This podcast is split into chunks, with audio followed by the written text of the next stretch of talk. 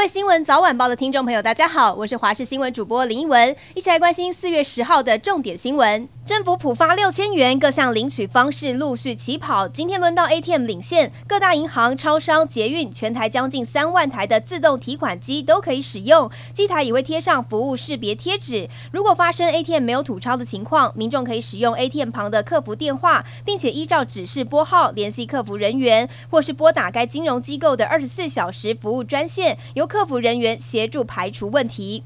另外来关心中国解放军环台军演，预计到今天告一段落。执行环台军演的解放军东部战区也持续公开了军演的新画面，其中一段声称是在台湾上空进行攻击演练，甚至还制作模拟炮轰台湾的电脑动画挑衅。而在这段期间，共机共舰也不断扰台。国防部截至今天上午为止，不仅侦获共舰十一艘次，还有共机七十架次，其中包含可能来自山东号航空母舰的舰载机歼十五。而在这个敏感时中国央视也公开一段南部战区舰艇进行实弹演练的画面，似乎想要多管齐下，恫吓台湾。另外，就有军事迷目击挂载熊二、熊三反舰飞弹车出现在横春半岛一处风景区停车场里头，在目前台海紧张的情势之下进行守护与备战。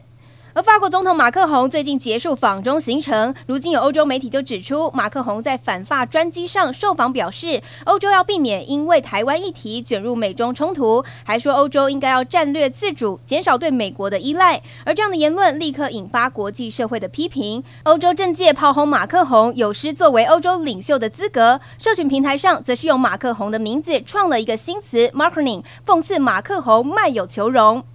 在关心体育消息，MLB 天使继续出战蓝鸟，光圈军团二到六球星大谷翔平在三局下面对他的花卷东高校学长菊池雄星，超出一发两分打点的全垒打，终于可以戴上庆祝用的日本武士头盔了。而大谷戴上头盔后，一脸满意的表情，被说可能是在想队友戴了这么多天，终于轮到我了。不过可惜的是，天使在延长赛反攻无力，终场以十一比十二不敌蓝鸟。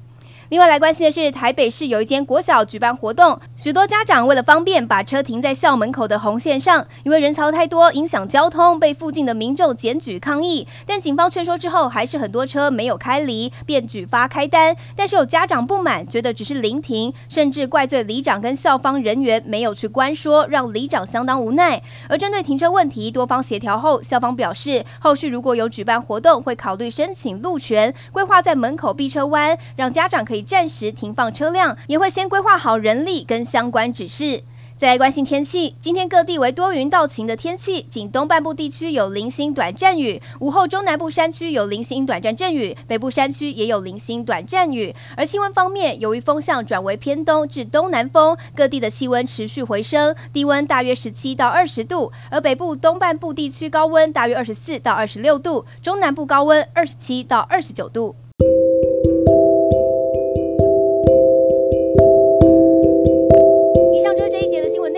常感谢您的收听，我们下次再会喽。